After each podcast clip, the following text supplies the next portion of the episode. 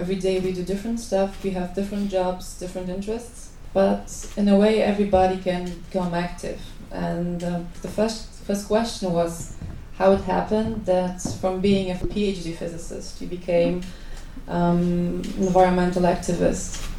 Well, you know, the beautiful um, song that the children sang, and uh, they're wanting to protect the children's forest, is exactly where I began in the early 70s. I was training to be a physicist, I was doing my PhD, but I'd grown up in, in these mountains that you saw. So I'm from that Himalayan region, and um, before leaving for my PhD in Canada, I wanted to visit my favorite spots, you know, streams I had swam in and forests I had walked in, and they were gone. There was no river. The forest had been chopped down to create apple orchards, all World Bank money. For the first time, I realized these things one took for granted. You know, the forests I had grown up in, like the children are saying, you know, you take it for granted, and suddenly there's a threat and I started to talk about it. And then someone said, Oh, but there's hope now because women have started to come out. And maybe the children should do this. The women came out and said, We're going to hug the trees. And you'll have to chop us before you chop the tree. And they did it not once, not twice, not in one year, not in two years. Ten years, forest after forest, till the government was forced to put a logging ban.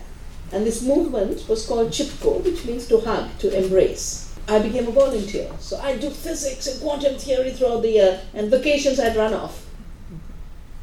And then in 1984, for those of you who are either too young to remember or Germany is a bit too far from India, two things happened in India in that year.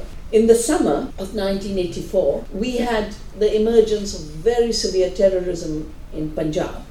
Punjab means the land of five rivers and it's the most prosperous state of India. It's also the state where the chemical agriculture was introduced in the name of the Green Revolution. The Green Revolution was given a Nobel Peace Prize to say these chemicals will bring such prosperity that farmers will never take to a gun like they were taking in China, and that was called the Red Revolution. So they call this the Green Revolution. But in the 1980s, Punjab was a land of bloodshed. 30,000 people were killed. That's six 9 11s. 9 11 was 5,000 people. And that same year, just anniversary was just a few days ago, in a city called Bhopal, a pesticide plant of Union Carbide leaked and killed about 3,000 people immediately in the middle of the night. Cold winter night. The gas came and just killed them while they were sleeping. And since then, another 30,000 have died there. And now Union Carbide has been bought up by Dow, and Dow is sponsoring the London Olympics, and we have a big movement. And I think the Youth Environment Organization should take this on. The Dow should get out of the Olympic Games. It's done nothing for compensation, and it says we got nothing to do with the disaster of 84. But they bought up Union Carbide. I mean, you should buy up the liability. So by the end of that year, I'm asking myself, as a physicist, I'm asking myself, why is agriculture so violent? Why is it doing so much harm? And I decided to study agriculture. And I wrote a book called The Violence of the Green Revolution. And then I realized it's not enough to understand. As Gandhi said, you've got to be the change you want to see. And the change I wanted to see was a sustainable, non-violent farming. And I started to promote organic farming. But in 87, I got invited to this big conference on genetic engineering where the big industry was all there, and they said, We're going to patent life, we're going to push genetically modified organisms, we are going to get a free trade treaty called the WTO. Through that, we will force countries to patent life and accept GMOs. And I had spent my life defending biodiversity. I grew up with the idea that all life has intrinsic worth. Other life forms are not our property. Yeah? They're definitely not our creation and you only get a patent when you create something. And for these companies to say we are the creators of plants, of seeds, of animals, was so wrong for me. I said I'm going to start saving seeds so that the farmers have seeds. That's how I started Navdanya.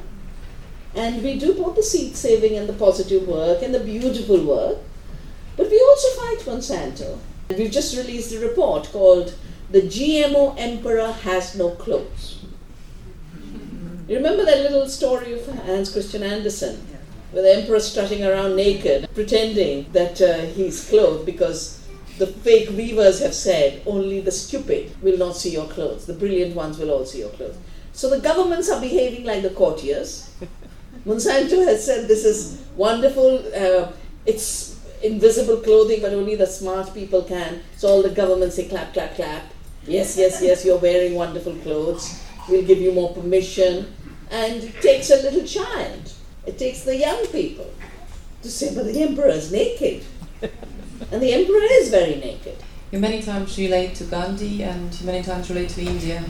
Do you think that your culture and the heritage you have, it shaped your, your philosophy and the form of the actions you take? Well, Gandhi is not just India.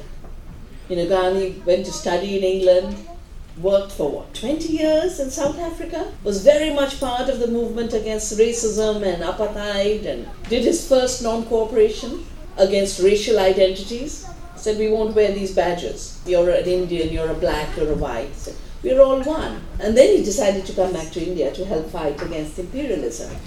But I think his gift is not just to us, it's to the world. I have, of course, been deeply inspired by him because two things about Gandhi. One, he gave us inspiration for really bad times.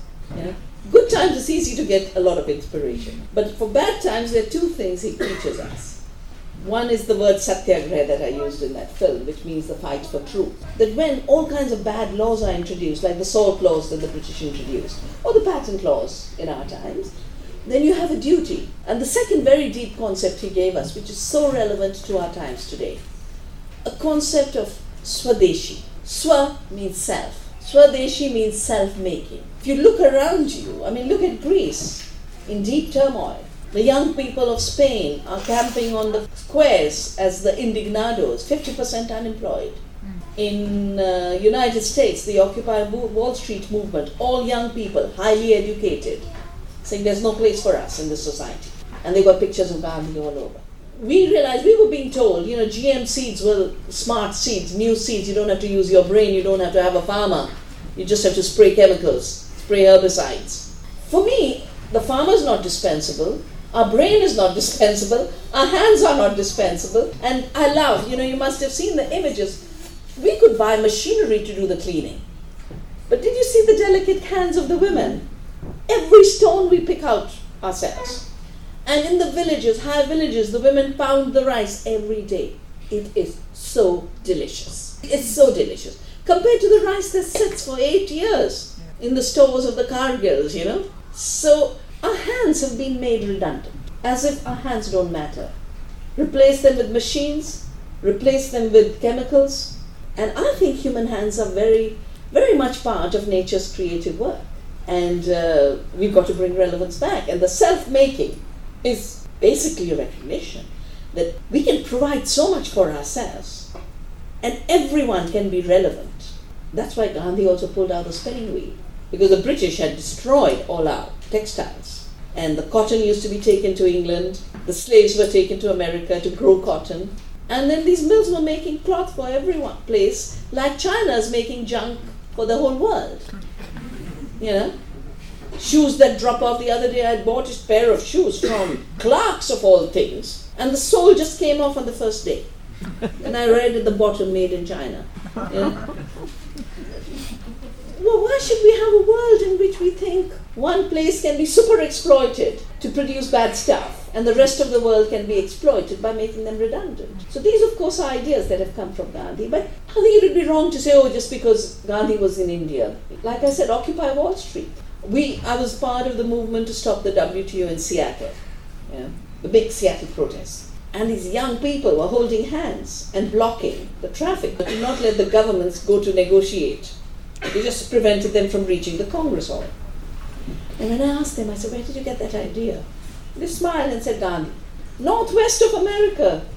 Gandhi is the inspiration. But what is Gandhi? Gandhi is the distillation of the best of human aspiration.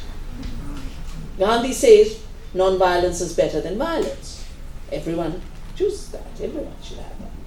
Gandhi says our deepest freedoms don't come from external policing of a coercive state. They come from the inner working of our sense of what it means to be deeply human.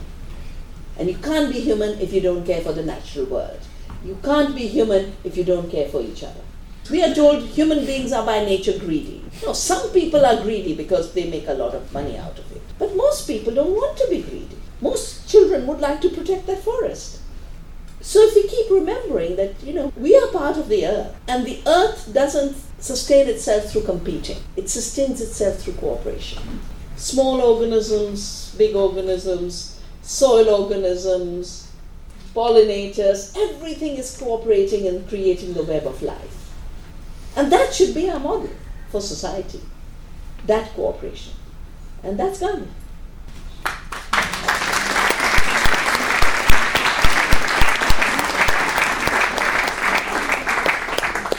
Uh, you already talked a little bit about uh, GMO, how um, the GMO is affecting the people around the world, the environment, uh, and the community. Maybe also the, the small changes you see sure. around uh, the world. Sure. Well, you know, first, what's a GMO? You take a plant and you put into it through man- engineering its cells, through a gene gun, an unrelated gene from another organism. 97 98% of all GMOs in the world are either bred to tolerate higher doses of herbicide, so you spray more poison, or a toxic gene is put into them so the plant becomes its own pesticide factory. So one is called herbicide resistant crops and the other is called Bt toxin crops. So when you put Bt, a poison into a plant, it's basically put to kill pests. We've done studies. Soil organisms are being killed. 20 in 4 years of planting, 22% of all beneficial organisms in the soil were killed. And quite early on Cornell University did a very important study. They looked at what happens when GM corn is fed to larvae of the monarch butterfly? All of them died. Normal corn, pollen, is eaten by them. So butterflies are dying, bees are dying, soil organisms are dying. In India, cattle that grazed on the BT cotton fields died, 1,800. And when they did the autopsy, they found undigested organic matter in there. And my thesis is the toxin in the GM cotton is killing the beneficial bacteria that digest the organic matter. Plants cross pollinate. So that toxic gene moves to another plant. And you have what we call genetic contamination. So nothing is safe. A very famous case now in Germany where um, organic honey producer found GM pollen in his honey and took the case to the European Court. Very famous case. A friend in Canada, his name is Percy Schmeiser, His field was contaminated by Monsanto's GM canola. And then Monsanto sued him and said, That's our property, and you're a thief. And he said, But you're the polluters. I didn't want your pollution. And they sued him $200,000. Eventually, the fine was removed because of lot of movement building by all of us. What does it do to our health? You've got a toxin in your food. There's a toxin in your food. If pesticides were bad and gave us cancers, we don't even know what the, all this is doing. But they've just found out. In women, Canada did a study, and the blood of women and their um, fetuses had the Bt toxin surviving in it. Now, if that poison is surviving, it's going to do some harm. Maybe not today, tomorrow. You know, remember when DDT was introduced? They used to have a song saying DDT is good for you. But later they had to ban it. The thing with DDT is you can say stop producing it. The difference with GMOs is you can't call back. It's all spread mm-hmm. through pollination. A French scientist has found organ failure. Rats fed with the BT corn, the 810 corn that was banned by Germany, they had organ failure. Argentina, which is only Roundup ready soya now, and a lot of the cattle feed for Europe comes from there. Pediatricians and doctors have just done a study. There is very severe birth defects and illnesses on them. But what happens to the people? Now, why do the companies introduce genetically modified seed? Because they want to take a patent. Why do they want to take a patent? Because they can collect a royalty. So if this house belongs to somebody, they take a rent. When Monsanto says the seeds are mine, then we have to pay them a royalty. And I'll tell you what happens with the case of India. 250,000 farmers, that's a quarter million Indian farmers have committed suicide since Monsanto entered our country. Mm-hmm. They have taken over 95% of the cotton seed supply. They own it. For every seed a farmer plants, the farmer has to pay a royalty. The price of seed has gone up 8,000% in a little over 10 years. Mm-hmm. Because the BT doesn't really work to stop the pest. The pest becomes resistant, new pests gets created, and the result is farmers are spraying even more pesticide, 13 times more pesticide.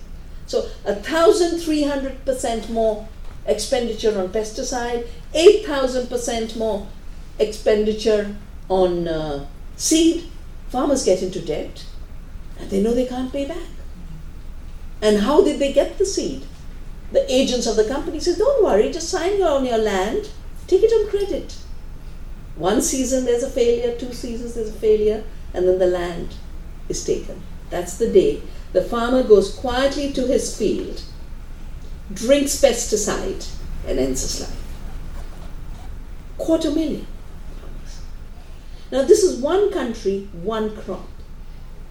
Can you imagine the dictatorship over the world if Monsanto controls all seeds? They control 95% of all GM seeds anyway. They control two thirds of the commercial seed of the world. They bought up every company in the world. 60 companies of India they control through licensing, through um, joint ventures, through acquisitions. They bought up the biggest, biggest vegetable seed company called Seminis.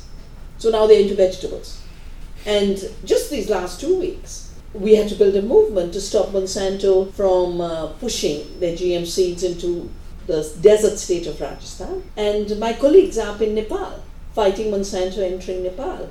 Because these are me, you know. You, Nepal, what do you have? Four little terraced fields where you grow some corn to eat. If the farmer has to pay royalty to Monsanto, they'll be in debt, they'll starve. So, for environmental reasons, for health reasons, for farmers' lives, and for our democracy, because if we can't choose what we eat, if we don't know what's in our food, how can we say we have democracy? Mm-hmm. GMOs have actually caused more hunger. First, they've caused more hunger because they're taking money away from the producer through royalties. And indebted producers are hungry people. So, half of the 1 billion people hungry in the world are producers of food who can't eat what they've grown because they have to sell it to pay the debt. The second reason why this is a cause for hunger is if I grow a herbicide resistant soya, which then kills everything else, I'm growing less food. Because the other things that could grow along with the soya, I normally grow corn with the soya, or I would grow a wheat with the soya, all of that goes, so you have less food. Final reason why this is not a solution is a technical reason. In genetic engineering, you can't increase the yield.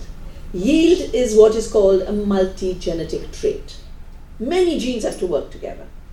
Genetic engineering can only transform one gene at a time. And the only things that are expressed in one gene are poisons, herbicide resistant Bt toxin. Things like yield, things like taste, things like flavor are all many, many genes working together. It's like if I wanted to make noise, I can just keep banging, right? Da, da, da, da, da. But if I wanted music, an entire choir must join. So all sophisticated traits in plants are choirs. And Monsanto doesn't know how to play a choir, it just knows how to bang, bang, bang, shoot, shoot, shoot. In any case, what they produce at the end of it, genetically modified corn, genetically modified soya, most of it is going to feed animals. I, I don't even say feed animals because animals don't want it, they want grass. or it's going to run cars. It's not going to feed people. So it's uh, not a solution to hunger. What's the real solution to hunger? Growing biodiversity.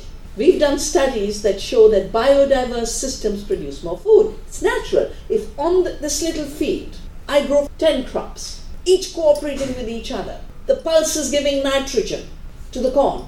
I don't need fertilizer. And both produce more. And I add a few greens. I get vitamin A. I get uh, iron. I don't get anemia. I don't get blindness. And this biodiversity intensity, as I call it, is the answer to hunger.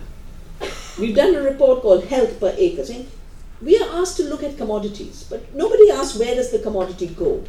And nobody asks how much did it cost to produce it. We must start looking at health. And we're saying, let's look at health per acre in agriculture. How much does an acre produce in terms of health, in terms of nutrition, in terms of food, and in terms of avoiding disease, avoiding cancer, avoiding allergies? And the kind of agriculture we promote in Navdanya, or small farms, we can produce twice the amount of food on the same land. And then if you take water into account, our kind of agriculture uses 70% less water. So we could feed many, many more people using the same amount of land and same amount of water. That's the way to solve the problem of Monsanto has managed to change the global laws. And in WTO now, there are laws for intellectual property, which is very fancy word for patenting and owning life. As soon as the WTO was signed, a Monsanto official went on record to say, in writing this treaty, we were the patient, the diagnostician, and the physician all in one. We defined a problem. And what is the problem they define? That farmers save seeds. That's a problem for them. and how did they solve that problem? By making it illegal for farmers to save seeds. Because if there's a patent on a seed, then you can't save it. Saving it is stealing the seed from Monsanto. WTO came into force 95. It was being negotiated from the late 80s onward. Now, if I was to go into all the details, you'll drop off to sleep.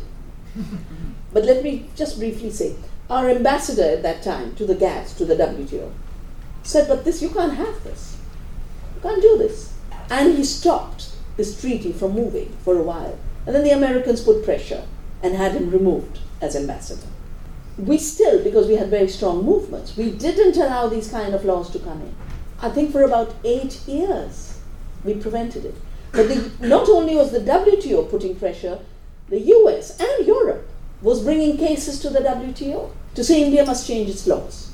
And a WTO decision forced us to change our laws to allow patenting of genetically modified seed. Meantime, the United States has carried on the pressure. And I just read a very interesting article in the Forbes magazine. Forbes is a business magazine of the billionaires of the world. And they're saying why Uncle Sam loves Franken Foods. Franken Foods is the name for GMOs. Well, the reason Uncle Sam loves Franken Foods is through globalization. Uncle Sam sent all the production to China. They make nothing. They don't make their iPads, they don't make their iPhones, they don't make their computers, they don't make their electronics, their shoes, their towels, their t shirts, their jeans. Everything is made in China. The only thing on which they have a positive trade deficit balance is agribusiness and seeds. For every step their Monsanto patents seed, 10 billion rupees flows out of India, which is $200 million every year for cotton royalties alone. But the problem is, as the Occupy movement has shown, this isn't going to the American people. It's going to the 1%. The 99% in America are also suffering because they have to eat GM foods, they don't get labeling, the small farmers get dis- destroyed. So the 99% in America loses, 99% in India loses, 99% in Europe loses, and it's a 1% economy and a 1% politics. How can we help to spread the good news? you have so much knowledge and the people of your organization have gained so much knowledge and experience how to, how to create a better agriculture and a better world, how to spread it. Well, so many ways. One is, you know, we welcome you to Navdanya in India. I've actually started, I mean, we just celebrated a decade of our school, which we call the Earth University and the School of the Seed. And we run courses, we always have interns from around the world come to learn either the practicals of organic farming or seed saving, or just how to live in better harmony and balance How do you think of yourself in the world differently? We also, because we have research, we also welcome people to join in our research and campaigns. But sitting here in Germany, you can also spread the word. Because you know because of this patenting issue the very famous rice from my valley was patented by a company in texas. The rice is called basmati which means the queen of aroma.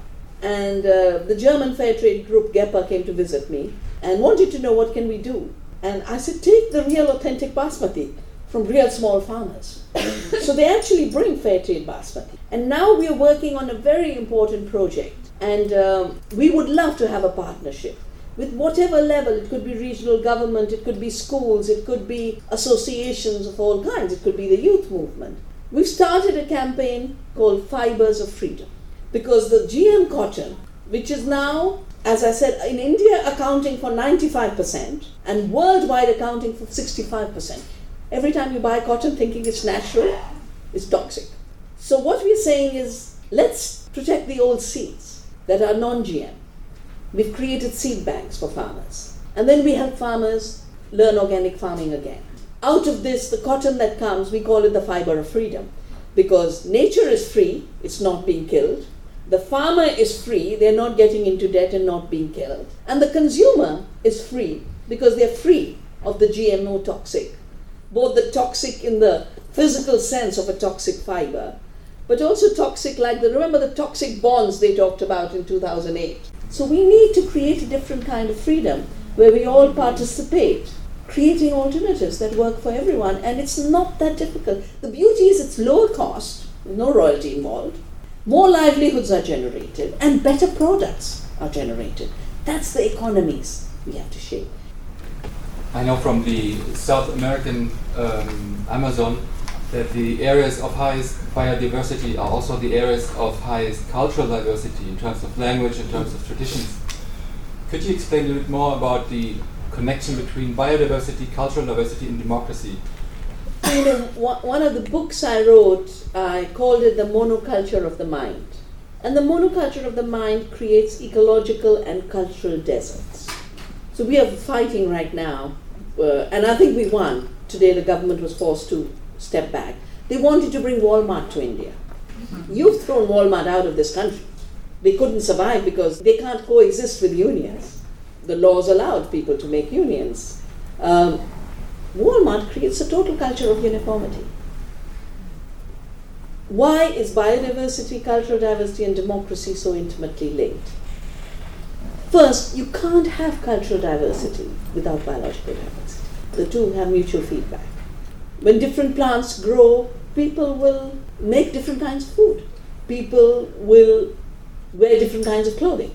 As they inhabit that world of biological diversity, they will create the languages that reflect. For you, for me, snow is snow. For the Eskimos, there are 200 words. For us, a raindrop is a raindrop in the desert of Rajasthan. Similarly, there are 200 words to describe a raindrop. Your language comes out of your sensitivity to the diversity of the natural world of which you're a part. And how does all this get connected to democracy? Gets connected to democracy both at the level of nature and at the level of society. And I call the combination of the two, I call it earth democracy. The democracy of all life on earth, with us recognizing that we are part of an earth family, we are one earth community, and within that, recognizing there are no big people and no small people. There are no big beings and no small beings. We are all beings. And we are all children of the earth. When I celebrate my biodiversity and I celebrate my cultural diversity, I celebrate my freedom to be who I am as an individual, as a community, as a culture. And when that is taken away from me, everyone starts wearing the terrible blue jeans, you know. I, I would love everyone to wear a sari if you ask me. I call it my six yards of freedom. You know, it's, all, it's just six yards of fabric. Throw the pallu and off you go. and when it, you know, when it wears down a bit, I mean, I'm still wearing my mother's sari, that's 50 years old. When the, you know, there's a little tear or something, you turn it into a quilt. Turn it into a, uh, a cleaning. Um, hundreds of things you can do with it. Not like the fashion of the year, where I'm told, I am told, I don't know, but I'm told that they decide in Paris and Milan what will be next year's colors. and if last year's color was purple and this year's is orange, you can't go around wearing purple. My God, you look outdated. so everyone wears orange that year. And then everyone thinks they're being new and different when they're being absolutely the same monotonous thing. Um, and then one of the GM things I fought was they wanted to genetically engineer flowers. And they said, we want to engineer flowers so that they're of the same color as the fashion in Paris. So one year all flowers will be purple, and the next year all flowers will be orange, and the third year all flowers will be pink. Mean, what a deadly world. The beauty about biodiversity and cultural diversity is what? Diversity means my self expression as a species or culture to evolve from within myself. And this internal evolution is real development. That's where the word originally came from development in biology. And then in economics, they put it and said it is about growth. Growth is when you commercialize and commodify everything. And so the faster you rape the planet, the more growth you have. And that's where development is. And that's why the little children say, but destroying our forest is not development.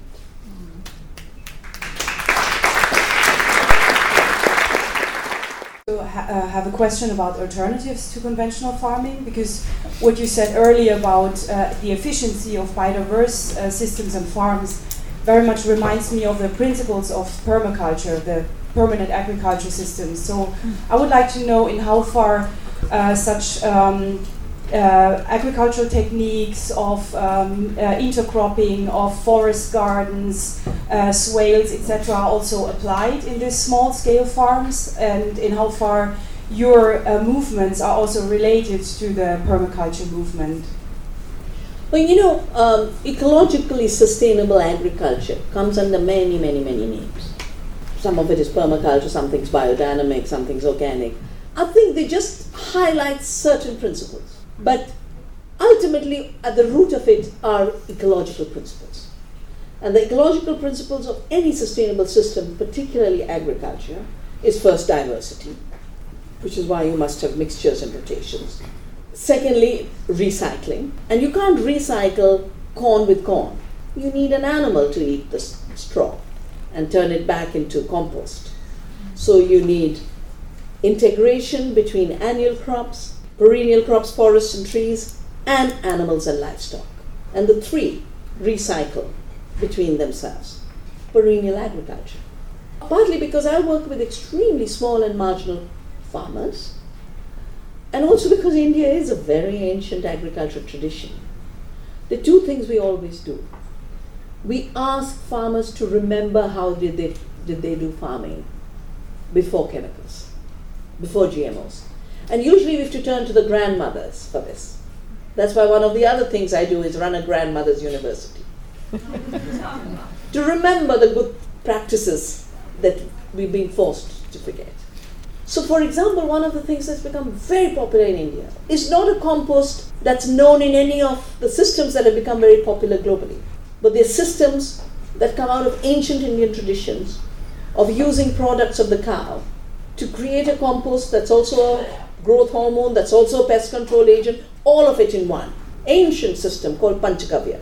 So we bring any knowledge from whichever stream is coming, we bring it together to bear on finding an effective solution to the farmers high cost of farming, an effective way to conserve what is the natural capital, our biodiversity, our soil, our water, and is a more efficient, productive way to produce better and higher quality food in larger quantity too, with higher nutrition. And I deeply believe that protecting the earth is protecting the future, which is what you're saying. You want to protect it.